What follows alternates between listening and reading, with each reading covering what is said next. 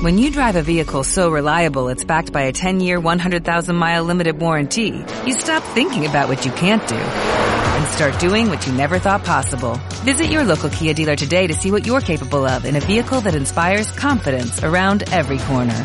Kia, movement that inspires. Call 800-3334-KIA for details. Always drive safely. Limited inventory available. Warranties include 10-year 100,000-mile powertrain and 5-year 60,000-mile basic. Warranties are limited. See retailer for details. Sean bienvenidos y bienvenidas a un nuevo episodio de nuestro podcast Modo Versus, un programa de conversación y debate sobre cultura pop al ritmo de los clásicos juegos de pelea. Y llegamos a nuestro quinto episodio, quinto episodio de esta primera temporada de Modo Versus. En una nota un poco triste, vamos a dedicar el día de hoy este programa, un programa especial, a hacer un homenaje a el actor Chadwick Boseman, que trágicamente nos dejó hace algunos días, el carismático actor de Black Panther, y con Felipe decidimos hacer un programa especial hablando de su personaje y también un poco de las películas en las que participó y aprovechar de hacerle un homenaje a este actor que sin duda partió demasiado pronto. Hola Felipe, ¿cómo estás? Hola José, hola a todas y a todos. Sí, un capítulo especial, un capítulo express, podríamos decir, porque eh, lo sentimos necesario. Eh, creo que toca mucho de, lo que se plantea como, como temas principales en este programa, sobre todo porque Chadwick fue un, uno de los protagonistas de lo que fue como la sensación del momento eh, respecto de las películas de superhéroes, el universo Marvel me refiero, y con su interpretación de Black Panther le dio cierto lugar a este personaje, un lugar para la conversación, para la puesta en, en, discusión de ciertos temas que, que bueno, adelantándonos, eh, un poquito ponen en, sobre la mesa la película de Black Panther. Así que eso, los invitamos a este capítulo especial. Sí, como siempre, recuerden que nos puede escuchar en Spotify y en ebooks, modo versus, nos encuentra en ambas plataformas y también seguirnos en Instagram, donde estamos subiendo nuestras promociones de capítulos, nuestras historias también, donde también los invitamos a escribirnos, a comentar, a, seguirnos y a escucharnos cada vez que aparece un nuevo capítulo ahí en, en las plataformas y en las aplicaciones de Spotify y en ebooks también. Y Felipe también, como siempre, saludamos a nuestros colaboradores. Sí, a comiqueros.cl, un sitio para informarse sobre cultura pop, sobre cine, videojuegos, series, eh, anime, manga, cómics, y donde me pueden encontrar también a mí eh, bajo el seudónimo de, de Orin y particularmente este mes a propósito de lo que será la FIC Santiago, la convención de cómic chileno, quizá una de las más importantes eh, que tenemos aquí a nivel local. Voy a estar escribiendo reseñas y críticas sobre los postulantes a, mejor cómic en FIC Santiago. En FIC Santiago. Así que eso, los dejo invitados a que revisen el sitio de Comiqueros, redes sociales, en Instagram y, y Facebook, Twitter también. Y también que revisen la revista digital que se publicó el mes pasado.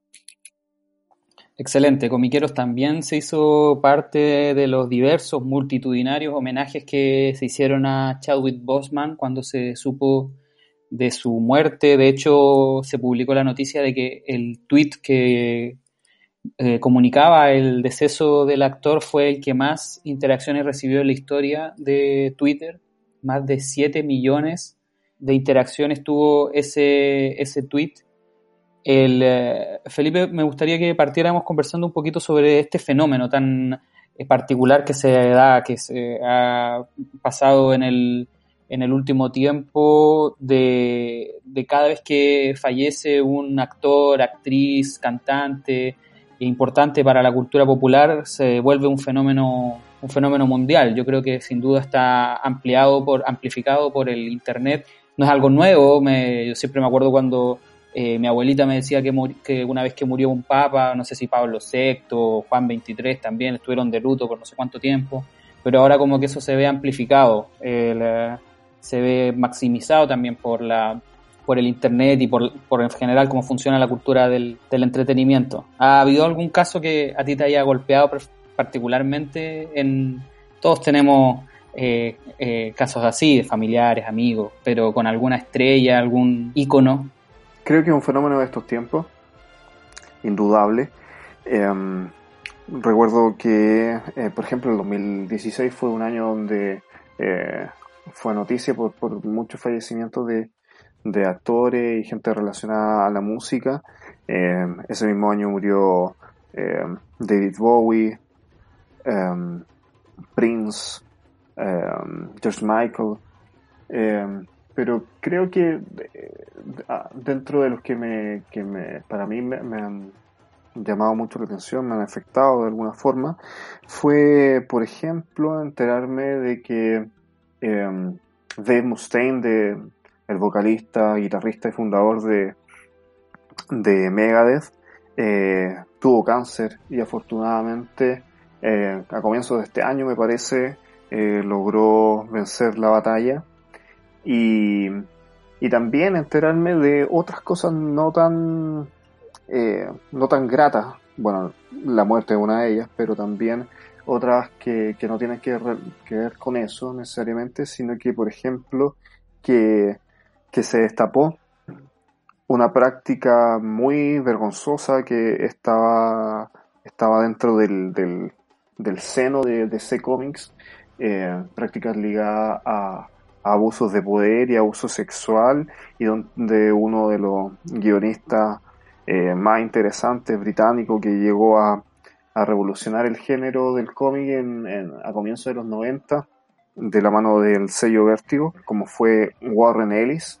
Hoy en día está, está acusado de, de muchos de estos casos. Fue vinculado, desvinculado de DC, se cortaron todos los proyectos que estaban eh, que estaba produciendo y él además estaba produciendo y estaba escribiendo la, la serie de Castlevania, este clásico juego de, de Nintendo, eh, en Netflix.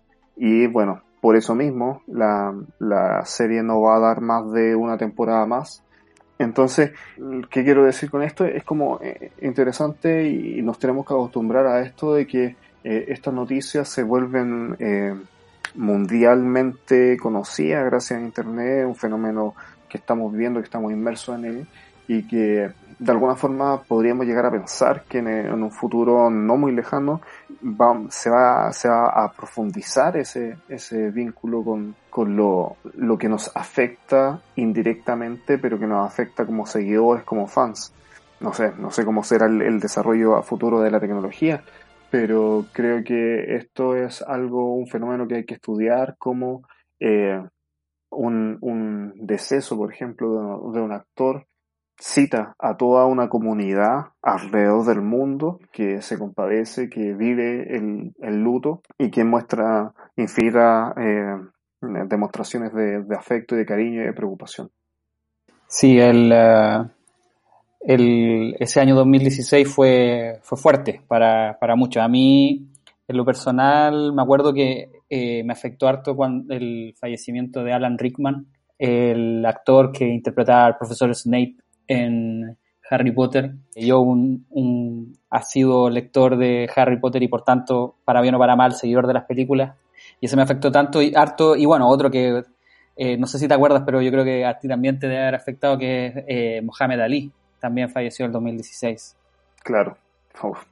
esas figuras que uno piensa que por todo lo que han hecho en su vida y por todos los, los héroes, y, o sea, por todos los, los desafíos que han han superado en su vida, uno piensa que jamás van a la puerta, la, muerte jamás, jamás va a tocar su puerta, eh, pero nada, son seres humanos igual que uno y él también las tiene que tocar. Sí, y entonces recordamos, estamos haciendo un, un programa especial para aprovechar de hablar sobre la figura de Chadwick Boseman. Es un programa que tiene un tono un poco más bajo que el resto de, lo que estamos intentando desarrollar en este podcast, que intentamos de que sea alegre y divertido, pero de todas formas, nuestra, nuestro objetivo aquí es celebrar la vida de Chadwick y recordarlo en, su, en sus principales logros como, como actor. Aprovechamos también de, de, hablar de Black Panther, de esta película que sin duda marcó un, un hito no solo por una por ser celebrada de alguna forma por la taquilla, por la crítica, por cierta crítica, por recibir muchas nominaciones a los premios Oscar, por ser una banderada de la representación de los afroamericanos en, Estados Unidos, esta idea de que un superhéroe pueda, y una cultura completa de alto desarrollo tecnológico en África fue muy celebrado y parte de las muestras de cariño que, comentaba Felipe tienen que ver con ese logro que, marcaba la película y que estaba personalizado en Chadwick. partamos hablando un poquito sobre su figura, él, como sabemos, apareció muy joven, él es nativo de Carolina del Sur, en Estados Unidos, y lo que es llamativo porque los que lo conocimos con, con el, personaje de Black Panther y su acento medio africano, podemos pensar que venía de otra parte, pero es originario de, Estados Unidos y interpretó a, algunos personajes muy potentes como Jackie Robinson en la película 42. Jackie Robinson es el primer beisbolista afrodescendiente que jugó en las grandes ligas en Estados Unidos y también a James Brown en la película del 2014 Get On Up y recién en el 2016 aparece con el personaje de T'Challa en Civil War, Capitán América Civil War, que es la tercera, si no me equivoco. Felipe, ¿cómo recuerdas esa primera aparición de, este personaje que sin duda conocíamos de antes, de, los cómics o de otros referentes y que aparecía en esta película en, Guerra Civil? Sí, eh, Civil War bueno, creo que hace, no le hace justicia al cómic que toma como referencia. O sea, no es una de las mejores películas de, de la franquicia de superhéroes de Marvel. Y el cómic eh, tiene otro, toca absolutamente otras teclas, se mueve por otro sendero. Por supuesto, como que se profundiza en, en, en, los conflictos entre el Capitán América y Iron Man. Pero creo que eh, de todas formas, eh, tiene tuvo un gran logro que es eh, poner en pantalla a, los principales héroes de, um, de, la franquicia y, e incorporar unos nuevos. Porque en ese momento en Civil War se incorpora, se aparece, se muestra por primera vez eh, al Spider-Man de Tom Holland, al Black Panther de, de Bosman. Y fue sorpresivo, y fue dentro de todo también, eh, a pesar de, lo que dije, de que la película a mí no, no, me llama mucho la atención, Civil War, es mucho mejor eh, eh, la primera Vengadores, es mucho mejor Infinity War, por ejemplo. Pero de todas formas tiene esa, esa riqueza, esa inteligencia, que es uno de los aspectos más rescatables del proyecto de Marvel Studios que es eh, empezar a entretejer historias, empezar a mostrar personajes, eh, ciertos guiños a personajes, para después desarrollarlo en películas en solitario y que tengan un realce final en, en, una gran película de, de, los Vengadores Unidos. Entonces aparece eh, T'Challa, aparece Black Panther eh, a propósito de la muerte de su padre, a través de un atentado. Bueno, y, eso fuerza de alguna manera a, a T'Challa a eh, tomar el manto de Black Panther, perseguir al supuesto asesino, al incriminado, y enfrentarse en esta guerra civil, ser un factor eh, dentro de, esta guerra. Eh, lo importante es que este personaje que aparece muy, muy sorpresivamente, e incluso sumeramente porque eh, obviamente no se trata sobre él, muestra de inmediato toda su capacidad y habilidades. O sea, es un personaje que está muy al nivel eh, del Capitán América. O sea, es como de estos, de estos versus eh, soñados, quién ganaría entre el Capitán América y Black Panther. Entonces, como que de alguna forma lo posiciona muy alto en el ranking de, de los gustos de los personajes. Y, como dije, nos queda eh, ahí ese, ese gustito, esa primera probada para después, el 2018, conocerlo completamente en su película en, solitario. A mí también estoy de acuerdo que eh, Civil War es una película engañosa porque el título te hacía inmediata referencia al cómic y hay un sustrato de alguna forma que está presente en, en esa en esa historia, que es la lucha entre el Capitán América y, Iron Man. O sea, no está absolutamente separada, pero sí pierde muchas cosas que son súper interesantes de, de las que están en el, en el cómic. Y a mí lo que más lata me da un poco de, Civil War es que siento que realmente nunca están peleados. Si te acuerdas, está en esa escena que es una, una eh, yo creo, muy buena escena de, pelea en el aeropuerto, casi al final, como la pelea climática, donde pues están peleando así como Hawkeye contra Natasha, la viuda negra. Y están así como, de verdad, estamos peleando, sí, no sé por qué, así como con esa, ese tono medio un poco ridículo, como que realmente nunca estuvieron, salvo quizá eh, en un momento Capitán América con, con Iron Man eh, es, como una pelea media así como de chiste, o no, tan en serio. Y eso me pareció que, le quitaba peso a la película, como que nunca se decidieron a que pudieran realmente odiarse estos personajes o, o, como tenerse rencor entre Capitán América y, claro, Iron porque eh, si tú recuerdas eh, Civil War en los cómics, se trata todo de un problema político.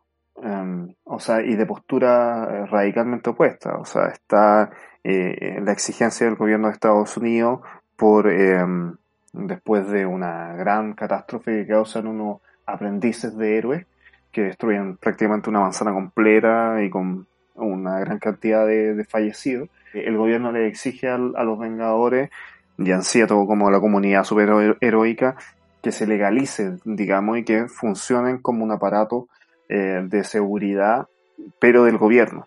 Y eso, frente a eso, Capitán América se niega porque lo considera como una coartación de sus libertades y eh, Iron Man es quien es el que, el que está eh, incentivando y promoviendo toda esta, esta orden de registro que se llama. Sin embargo, en la película no tiene ese, ese, ese peso político, sino que tiene que ver como eh, Bucky, el, el, Robin, digamos, de soldado invierno. El soldado de invierno, el Robin del Capitán América, eh, se descubre que asesinó a. Bueno, que se le inculpa de este atentado a, al rey de Wakanda, al padre de, de Black Panther. Eh, y por otra parte se descubre que él, eh, controlado por Hydra, asesina a los padres de Tony Stark. Entonces ahí el problema en sí es que Tony Stark quiere cobrar venganza sobre el soldado del invierno y el Capitán América no va a permitir que Iron Man eh, asesine a su mejor amigo. Y ese es el, conflicto, ¿cachai? Entonces, y frente a eso tienen que tomar bando los demás personajes. Entonces, como que, claro, pues, no tiene eh, una, un trasfondo tan, tan potente que enlace a los demás personajes a un problema real. Sí, y, pero estoy de acuerdo que la, aparición de Black Panther, esa primera aparición, es bastante potente y, te engancha inmediatamente con el personaje por, como por su, como está presentado. De hecho, creo yo, y a, mi juicio, y creo que tú estás de alguna, hasta algún punto de acuerdo, o sea, no sé si estás de acuerdo conmigo, pero creo que mm, la primera presentación del, de Black Panther choca un poco con la, la de la película. Me da la sensación de que la película Black Panther para ser un personaje más complejo, más duditativo, lo muestran quizás un poco más, no sé si frágil es la palabra, pero menos resuelto quizás que lo que sale en, Civil War y, más como con la necesidad de construirle un, desarrollo de personaje. Eh, y eh, en Black Panther, bueno, tú la viste hace poquito, la, tienes más fresca. ¿Cuáles son tus impresiones, primero impresiones generales sobre la película y, después vamos a los detalles de, esta y las otras representaciones de, de T'Challa, del rey T'Challa. Sí, o sea, como que ah, eh, eh, anclándome a lo que dijiste, sí, pues en como que de, pronto aparece eh, Black Panther y está completamente empoderado y haciéndole frente a todo el que se le aparece. Y después vemos una película que es posterior a esos acontecimientos y tiene que T'Challa asumir el trono asumir el manto de Black Panther, pasar por todo un rito de iniciación y eso, ¿qué significa? Significa que te muestran al personaje como más dubitativo, más inseguro, se muestra al personaje dentro de, las dudas que obviamente todo esto le genera. Entonces como que se produce cierto choque, pero uno podría entenderlo como que eh, la primera aparición de Black Panther en Civil War tiene que ver con la reacción instintiva de, venganza respecto de la muerte de su padre, eh, y, luego viene todo el conflicto interno, ¿cierto? En, la película en solitario. Pero eh, volviendo, o sea, centrándonos en la película, yo creo que es una película, no, es, no es de las más potentes del universo cinematográfico de Marvel, sin embargo, toca demasiados puntos sensibles en estos tiempos, en los tiempos donde todo se ha manifestado hacia cierta sensibilidad y a cierto reconocimiento. Entonces, la película funciona muy bien dentro de este contexto como reivindicativo de muchas minorías, de muchos problemas, de visibilización de muchos problemas que habían sido ocultados. Entonces, puede ser que dentro del género superheroico de película, no es una de las más atractivas, podríamos decir, pero sí por todo lo otro, por todo lo otro que manifiesta y que deja y que pone en debate, eh, cobra relevancia. Y, creo que ocurre algo semejante a lo que habíamos, como, habíamos conversado en el capítulo anterior respecto de Mad Max Fury Road, en este asunto que, nosotros habíamos notado de cómo Max, el personaje de Max, que ha desplazado para darle espacio a, Furiosa, al personaje femenino. Acá yo creo que siento que, el, personaje de Black Panther también se pone mucho en pausa para poder tocar todos estos puntos que, a los que referí. O sea, es como más horizontal la película la figura protagonista de, un protagonista no es tan potente, pero en cierto sentido es para abrir ese protagonismo a otras voces. Y dentro de esas otras voces, por ejemplo, está lo femenino. O sea, está las, la hermana eh, de, de T'Challa, que es una genio, genia científico que desarrolla gracias a ella prácticamente, o por lo menos eso es lo que se plantea, ella está dirigiendo todo el desarrollo tecnológico de Wakanda. Eh, este, esta pueblo, esta ciudad, esta civilización que se mantiene oculta del mundo, muy semejante a o, muy similar a lo que es eh, la isla Paraíso de las Amazonas en el universo DC, de donde proviene la Mujer Maravilla, o incluso en el mismo universo DC lo que es Atlantis para Aquaman. Está ese, esa, esa personaje, la hermana. Está la líder de, de toda la de todo el como la defensa real eh, que es la, en la actriz se me da el nombre sí Danai Danai Gurira la actriz que hace de la general Okoye, que también actúa en The Walking Dead, ¿cierto? Eh, Michonne, de The Walking Dead. Y la hermana es eh, Letitia Wright. Es la actriz, se llama Churi, se llama el personaje, de la, hermana de Techala, que está científica súper super inteligente que, que mencionabas. Y, la generala Okoye, interpretada por Danai Gurira. Claro, y hay una, y una, una tercera que es el interés amoroso de Tachana, que eh, como la cumple un rol súper importante porque eh, es una gran guerrera, pero por sobre todo ella se convirtió como en una especie de vínculo con el mundo exterior. Eh, muy semejante a lo que ocurre con Mujer Maravilla respecto de la Amazona, que son como enviadas al mundo de los hombres, entre comillas, para para entenderlo y para eh, como eh, estudiarlo y ver qué tipo de, de, relación pueden establecer con ese mundo. Sí, esa es Lupita Ngonyo, que es una el personaje se llama Nakia y es una actriz eh, ganadora del Oscar, muy celebrada también. Bueno, lo que se pone en obra en esa película, lo que se muestra, por sobre todo, es la raíz africana de, de, de Wakanda como eh, no sé si, si notaste este, si te recuerdas de este detalle que yo lo encontré como muy lindo de, de, mencionar, sí que lo hayan mencionado. El gran conflicto con Wakanda y que se plantea respecto de su, de su antagonista, que está interpretado por, eh, por Mikey, Michael B. Jordan, otro gran actor, es en este mundo, afuera de Wakanda, que es nuestro mundo, los afroamericanos o los afrodescendientes están, son minoría, son una minoría abusada, aplastada y que en, los términos de la película no tienen las herramientas para el, fight back, el, responder, el defenderse. Entonces, eh, la exigencia de este antagonista es dónde está Wakanda cuando el, su pueblo, los afrodescendientes, están siendo maltratados afuera. Y Wakanda tiene una política de no intervención, de mantener como incluso el anonimato. Entonces, en una de las, de las discusiones entre T'Challa y, este antagonista, se, se dice, eh, T'Challa le dice, eh, como rey yo me tengo yo me debo a mi pueblo y estoy constantemente, constantemente velando por el pueblo de Wakanda. Y, Michael B. Jordan le responde a una frase muy, muy, muy significativa.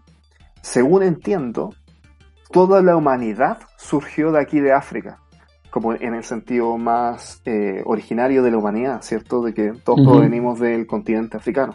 Por lo tanto, todos son tus, tus hermanos, todo, todo el mundo es, es tu pueblo y tú estás negando eso.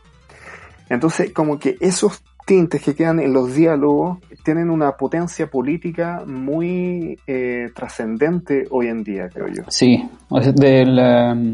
me parece que a mí también me da la sensación de que es una película que languidece a ratos. Creo que tiene unos segmentos y unos personajes que están un poquito medio que sobran. Creo que la vi hace algunos años, no la, no la he vuelto a ver, pero tú me corriges si, si me equivoco, pero me da la sensación de que hay toda, toda una secuencia donde van a, a, China, creo, o a Japón. Sí, a China. A China, que, que van a, China me, me parece como, eh, no sé, como demasiado extensa y poco como era para mostrar los gadgets que tenía el traje de, de, de, Black Panther. Hay como una serie de, como esos personajes, el de Martin Freeman, creo que no, sé si aportan tanto, pero creo que restan un poco. Pero en general me parece que estoy de acuerdo con, con esa potencia en la representación de, un, de, esta, de esta civilización. Y es interesante esa como el punto que, que, que, propone el antagonista. Y, y, esos son buenos antagonistas, pues, los que de repente te, te hacen como que te, al igual que Thanos un poco, ¿cierto? Tú dices, no, sé que su, sé que sé que su camino no es el correcto, pero, pero igual te deja pensando cuáles son las... qué lo llevan ahí también.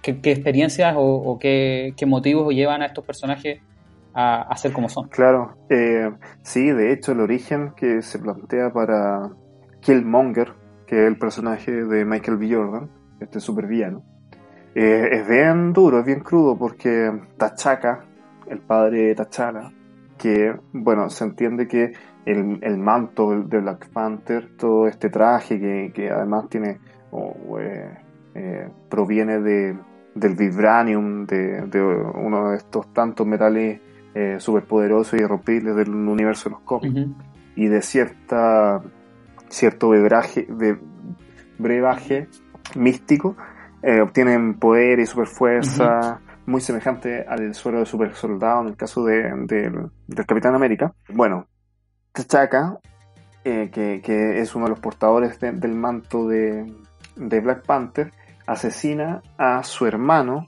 que estaba viviendo en el mundo exterior a, Wakanda, nuestro mundo, y deja, abandona a, su, al que sería su sobrino, eh, que es Killmonger, a su suerte un niño y él, en conocimiento de todo este, de, este, de esta grandeza de Wakanda, entonces es una es un oriondo de Wakanda que fue abandonado en, en, el, en, el, en nuestro mundo y que vivió toda la, la carencia e incluso falencias de un sistema norteamericano que le ha costado mucho siempre reconocer a, a los afrodescendientes.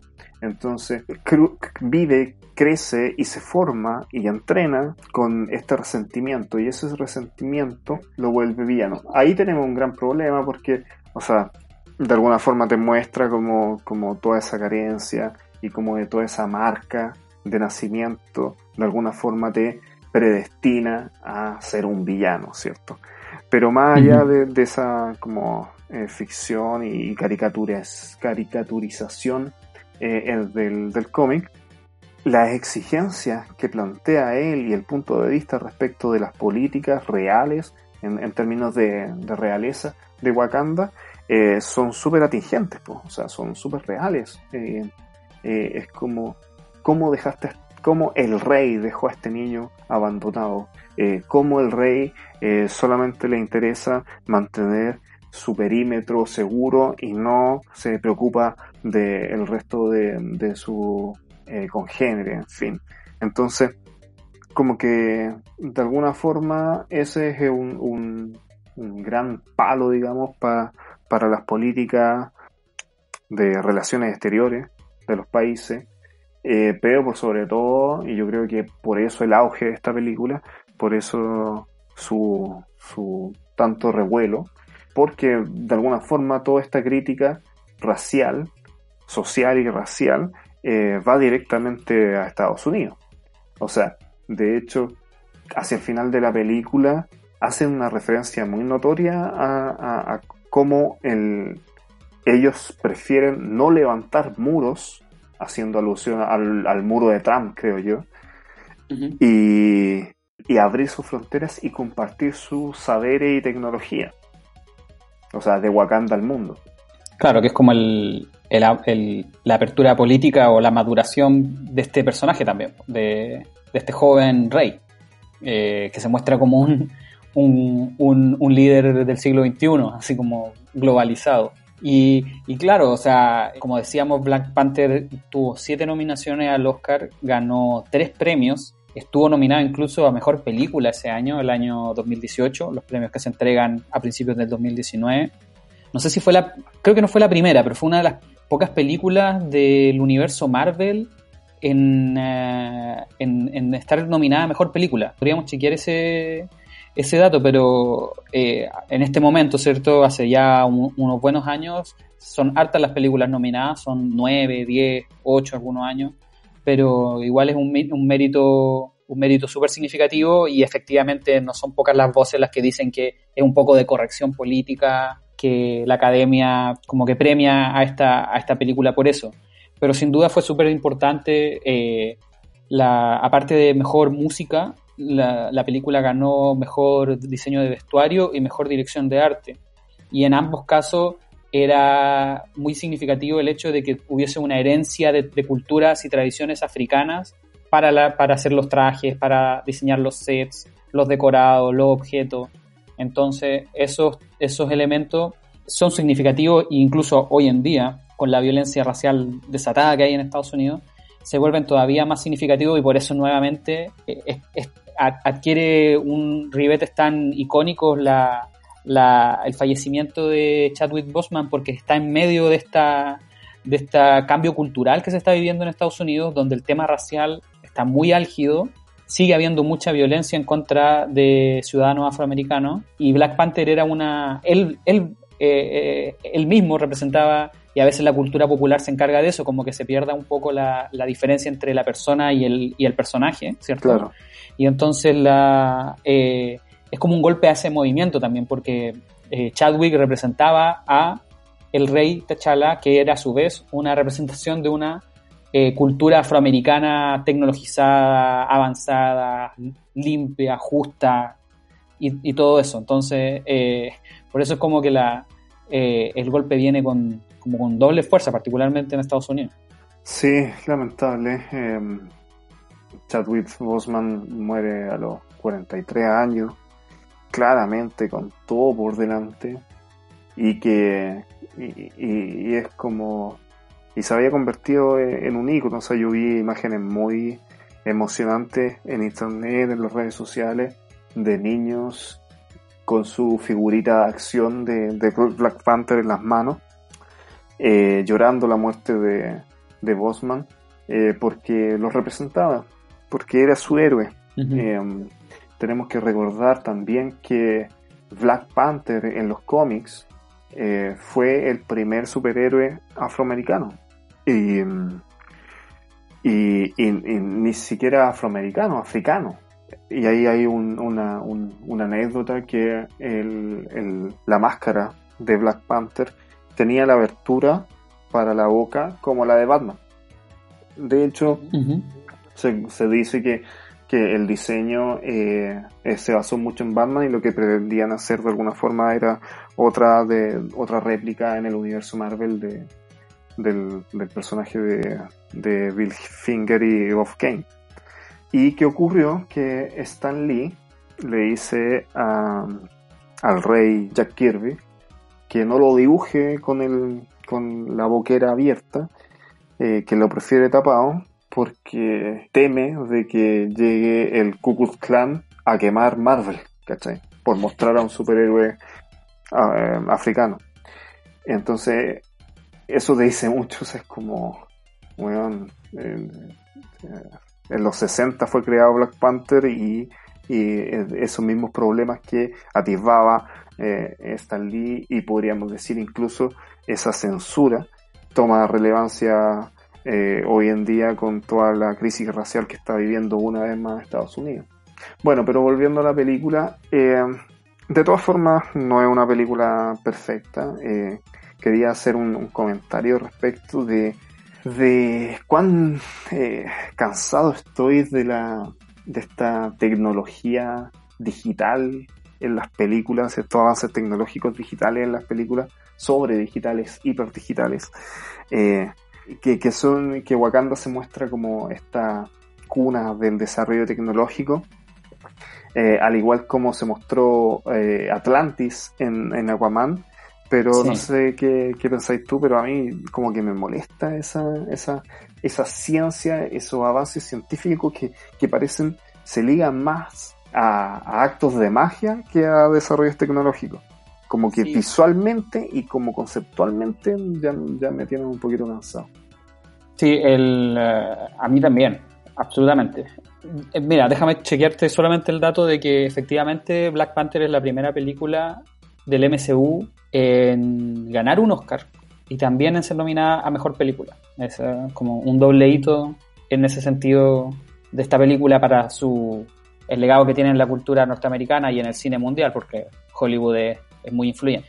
Y sobre lo, sobre lo que estabas diciendo, absolutamente de acuerdo. Creo que hay un peso de ver como que, las películas hace un tiempo se parecen demasiado a los videojuegos, demasiado, y que a mí también me, me tienen un poco agotado. Eh, un ejemplo muy reciente de algo así que se me escapa en este minuto, pero ya me voy a acordar pero sí, esa como sobre digitalización.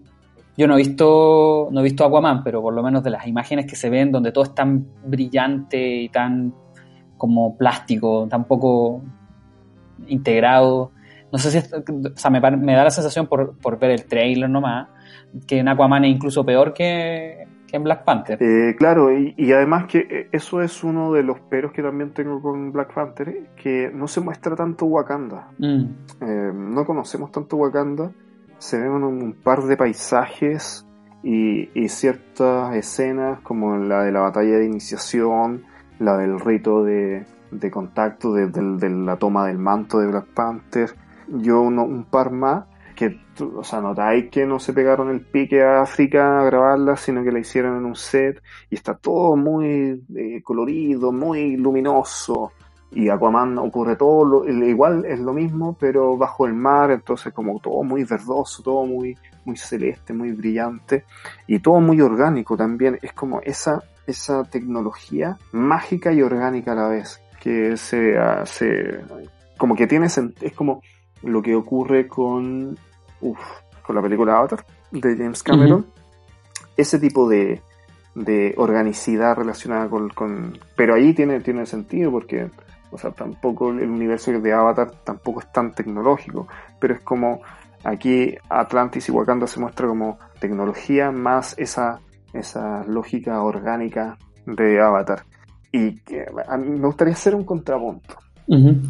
Por ejemplo, la belleza de la, de la tecnología mostrada en 2001, Odisea en el espacio y en Alien, donde, o sea, claramente los computadores son, son, no sé, no sé cómo describirlos, pero son como el computador eh, de comienzo de... Como los Tomagotchi.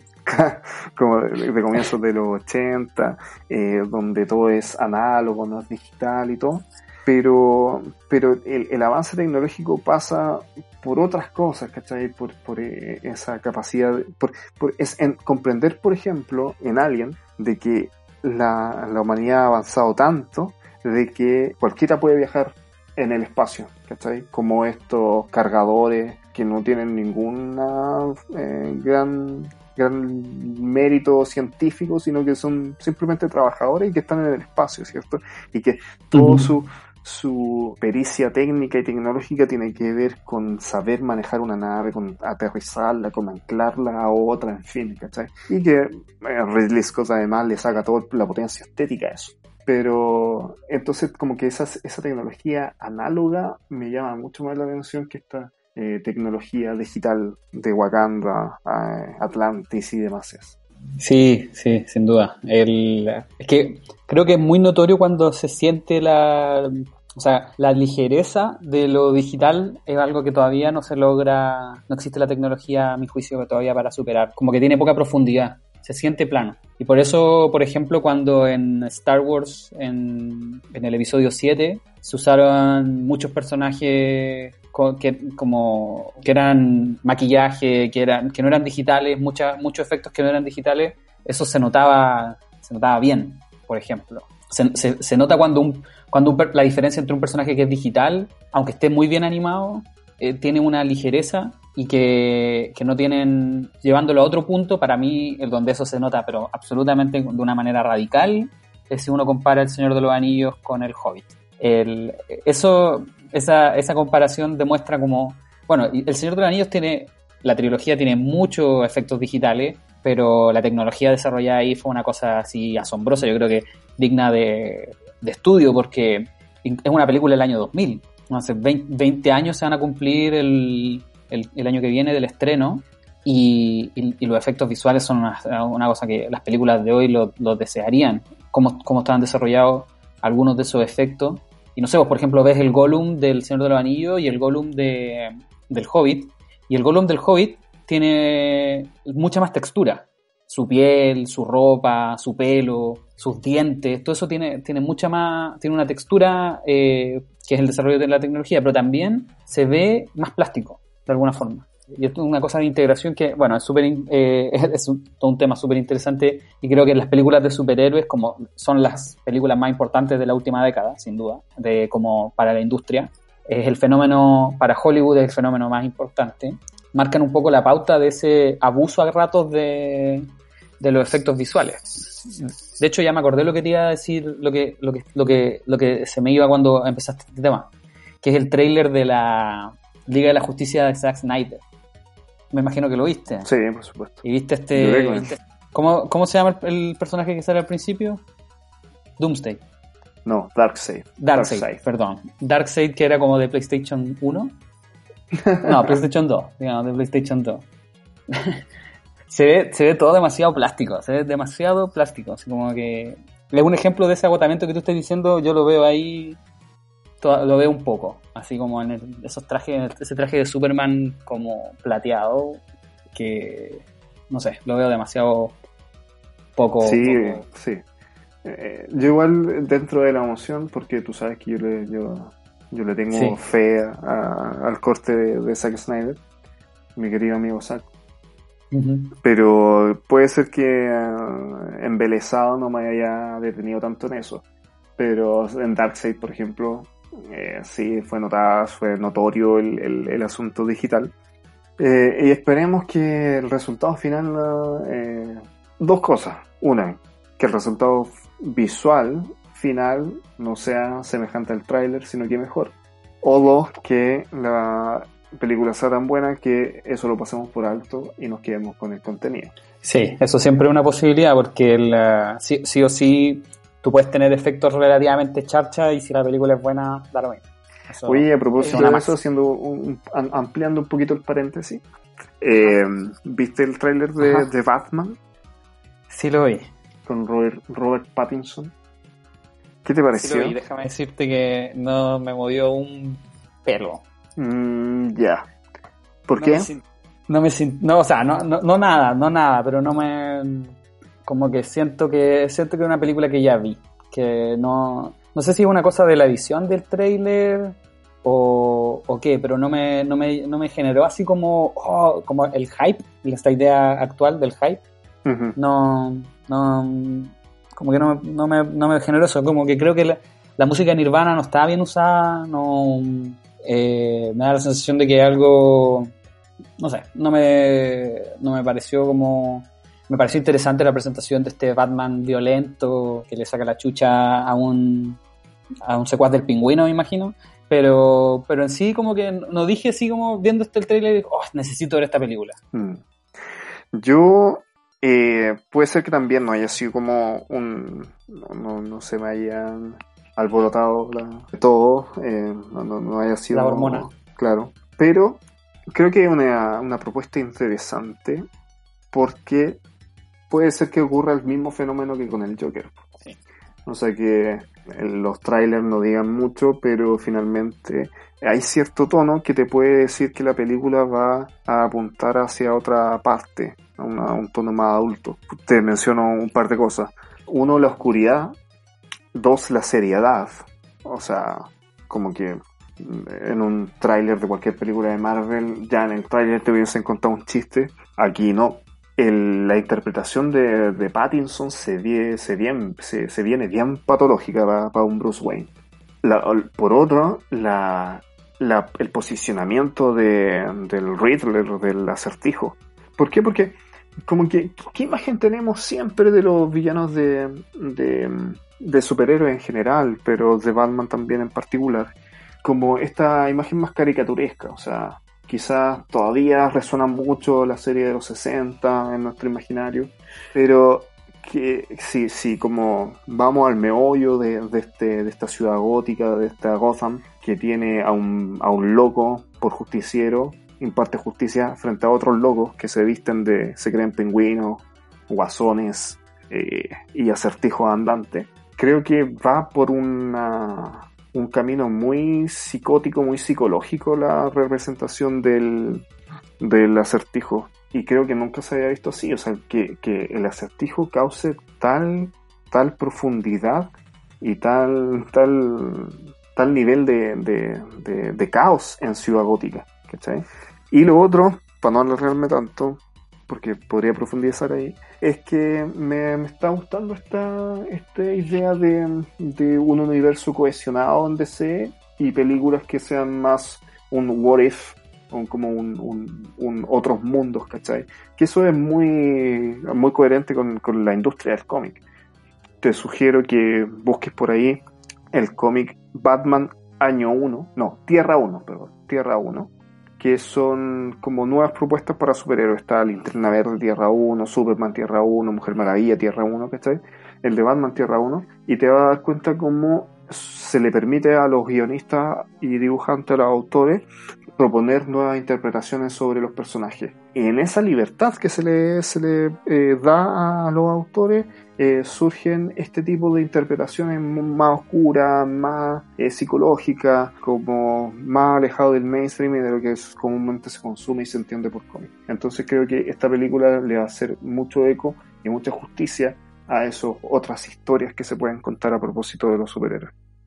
En su debido tiempo le vamos a dar bastante atención a esta, a esta película, a este esta construcción que se está armando de C, evidentemente ya dijeron, nos cansamos de seguir a Marvel, que era un tema que era evidente en la Liga de la Justicia, la que alcanzamos a ver, tal vez la nueva también reivindica un poco esto, buscar un propio camino. Y sí, la ciudad gótica se ve muy como de los siete pecados capitales de Fincher, una, película favorita. Y yo creo que esa es, una ambientación que puede ser interesante, pero, pero en, en línea general el tráiler no me, como que no me causó tanta expectación, digamos, no, y creo, creo que en particular, en particular lo de Nirvana no me, no me pegó nada. Como que pareció que era una, una, exageración usar la música Nirvana en el trailer. Pero bueno, volvemos, volvamos a nuestro, sí, nuestro tema nuestro principal. tema, no- sí, somos buenos para divagar, pero es parte de, de las gracias de este, de este formato. Es parte del modo versus. Sí. Uno, uno en modo versus tiene a su personaje, por supuesto. A Sagat, por ejemplo, de Street Fighter, a Sub-Zero en, en Mortal Kombat. Pero uno quiere, ah, quiere ahí incursionar en otros personajes. ¿Qué pasa si juego con Raiden? ¿Qué pasa si juego con, con Kami? Eso es lo que pasa aquí en modo versus. Con Dalsim. Dalsim era mi. Ya, no nos vamos a meter ahí en ese, en ese no, de nuevo no, no, no divagamos. Pero, mira, me gustaría también mencionar lo que fue el último rol conocido de, Chadwick Boseman, el actor que estamos homenajeando el día de hoy. Es significativo porque fue en una película de Spike Lee, la última película de Spike Lee, que se llama Las cinco, Los Cinco Sangres, The Five Bloods. Spike Lee es un director súper relevante, ¿cierto? De la, historia de, de cine norteamericano de la segunda mitad del, del siglo XX, muy anclado en Brooklyn, en la cultura negra, eh, es, un, es, uno de los directores más que, más que más ha trabajado la discriminación, la violencia racial, etcétera, etcétera. Y su última película que salió en junio en Netflix, junio o julio, no, no, me acuerdo bien, pero este año, es una película que trata sobre un grupo de soldados afroamericanos que lucharon en la guerra de Vietnam y que dejaron escondido un tesoro que, que, que o más que como que van a buscar un tesoro perdido 40 años después, eh, ya viejos, estos soldados. Y van a buscar a eso y van a buscar también si son capaces de encontrar los restos de un amigo de ellos eh, porque eran cinco soldados, un, un, pequeño pelotón, y uno de ellos muere en, en Vietnam. Y entonces eh, los cuatro ya viejos vuelven ahora en el presente a Vietnam, una Vietnam que ha cambiado abs absolutamente en relación a la guerra. Y entonces todo eso revive una serie de, de traumas y de conflictos entre ellos y qué sé. Eh, mira, la a mi juicio la película no es tan buena. Eh, no creo que califique dentro de las mejores de, de, Spike Lee, que es uno de los directores que en lo personal le tengo harto precio. Pero el personaje de, de Chadwick es este precisamente este joven que era el líder del, del pelotón y que, y que, muere en Vietnam. Y entonces sus cuatro amigos vuelven como a buscarlo, porque nunca, nunca se supo nada de él. Entonces buscan un tesoro y buscan a su, a su antiguo amigo. Y entonces tiene una presencia media fantasmagórica en la película, eh, a partir de los flashbacks que van contando la historia, y le da como un peso particular, especialmente ahora que sabemos que, que tristemente falleció. Eh, una película igual interesante para la trayectoria de Spike Lee. Yo digo, no, a mí no, no, me gustó no me gustó nada tanto, me gustó así medianamente algunas cosas nomás, pero en general creo que es una película un poco al debe, pero sí es interesante la participación de, de Chadwick y bueno, evidentemente todavía hay películas de él que no, han, no se han estrenado, pero este último rol que, que tuvo en vida sin duda va, va a generar una, una, especie de recuerdo en, en, en él, además porque un, una, es precisamente una película, se estrenó dos semanas creo después de del, del, asesinato de Floyd. De Floyd, ¿cierto? De George. George Floyd, gracias. Eh, la, la, película se estrenó dos semanas, muy poquito tiempo después del asesinato de George Floyd y nuevamente trata sobre la, la violencia racial, la discriminación, pero en la lógica, que es un tema súper potente, tú hablábamos de, de Mohamed Ali, ¿te acuerdas al inicio que, que, sabía la historia de que él se niega a ir a Vietnam precisamente porque, y lo toman preso y pierde su título, porque él decía que por qué tengo que ir a matar vietnamitas si me están matando acá en mi, en mi país. Y entonces ese, ese, todo ese tema está en la película y, y sin duda nuevamente eh, vincula todos estos temas que eh, actualmente están súper urgentes. Y bueno, la película está en Netflix, así que eh, es un poco larga, pero, pero vale la pena. Mira, qué bueno saberlo. O sea, obviamente aparecen los recomendados de, de Netflix, pero no se me había ido, se me había ido ponerle atención. La, la voy a ver. Bueno, sobre todo para pa ver como en otro rol a, a Chadwick Boseman, que creo que fue un actor interesante. Es, es, es muy, es como un actor de bajo perfil, ¿no? Sí. Eh, y, me, y como para ir redondeando la idea de Black Panther, me llama la atención cómo le, le impregnó ese, esa personalidad al personaje, porque si te das cuenta como que T'Challa es antes rey que superhéroe, a diferencia de lo que podría ser Aquaman. Aquaman, Orin, Orin nunca ha querido ser eh, el rey de Atlantis, aun cuando es su derecho de nacimiento, y él prefiere estar en la superficie y ser más parte de la Liga de la Justicia, ser superhéroe, antes de que rey. Pero no, eh, eh, T'Challa es antes rey que superhéroe y eso se ve en muchas escenas de, la, de Black Panther, incluso de, de, las películas de los Vengadores. Hay un otro de los, de los momentos emotivos y, y, sobresalientes de Black Panther es cuando él, él se enfrenta a su padre en esta, en esta conexión que logra eh, a través de un rito con el otro mundo. Y su padre, que siempre lo había idolatrado y que en un comienzo le dice, no sé cómo poder vivir sin ti. Y él le dice, bueno, pero tienes que hacerlo, para eso fuiste entrenado y por eso eres el rey. Después, en su segundo encuentro, le dice, pero ¿cómo fuiste posible dejar abandonado a un niño, a uno de los nuestros? Y él le responde, estaba protegiendo a mi pueblo. Y él le dice, te equivocas, y se enfrenta y contradice la política de su padre para establecer su propia política como rey eh, de Wakanda y abrirse al mundo como ya lo habíamos comentado. Ese momento creo que es súper importante, entonces como es un personaje que realmente está velando por los demás y en ese sentido es que se pone, se baja el perfil como superhéroe, no, eh, no, no es como Tony Stark, por ejemplo, eh, sino que es prácticamente lo opuesto y, y él abre eh, Wakanda al mundo y en vez de poner una no sé, su centro de operaciones como Black Panther en, en Detroit, no sé, en Estados Unidos, compra, compra un edificio, compra otro y establece todo un... y, y, con la proyección de, de, construir un centro de acogida, eh, un hospital, poder eh, legar funcionalmente toda la tecnología eh, a, los afrodescendientes de Estados Unidos provenientes de Wakanda. Creo que, que no sé, es como le impregna toda una honorabilidad al personaje, muy coherente con lo que fue la persona de Bosman y creo que por eso, por eso y por muchas otras razones, duele su partida y es muy importante recordarlo y hacerle este homenaje.